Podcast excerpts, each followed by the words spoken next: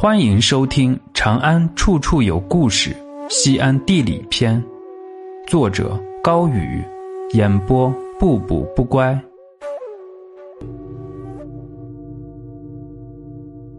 流年似渭水，梦回未央边。草滩，草滩曾是渭河距西安城最近的地方。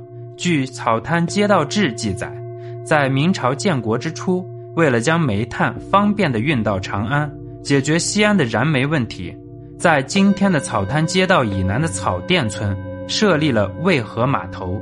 这个码头是草滩地区最早的码头。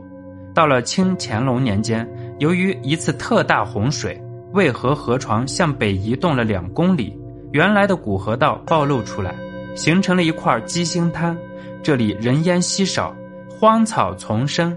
茂密的蒲草比人还高，因此得名草滩。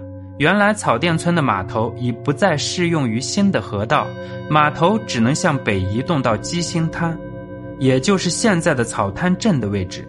清朝乾隆十五年，草滩镇经历了一次更名，当时建成了草甸滩码头镇。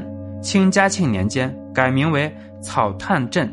清末陕甘总督左宗棠率军在此。离开时，渭水再次北移，淹没了他们曾驻军的地方，从而荒草遍地，故改名为草滩。民国初年，草滩码头已是繁忙一片。草滩古镇的兴起与码头和航运密切相关，交通便利也使这里聚集了许多的外地人。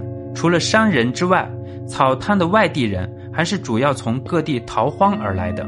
这些人来到西安。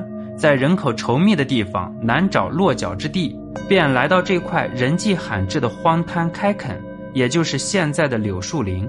一九三六年，陇海铁路修通，草滩镇逐渐失去了原来的意义。如今的草滩镇已从当年的渭河古渡变成了西安北部大学城，陕西科技大学、西安工业大学、西安医学院先后迁入。流年似渭水，梦回未央边。看草滩映衬月圆。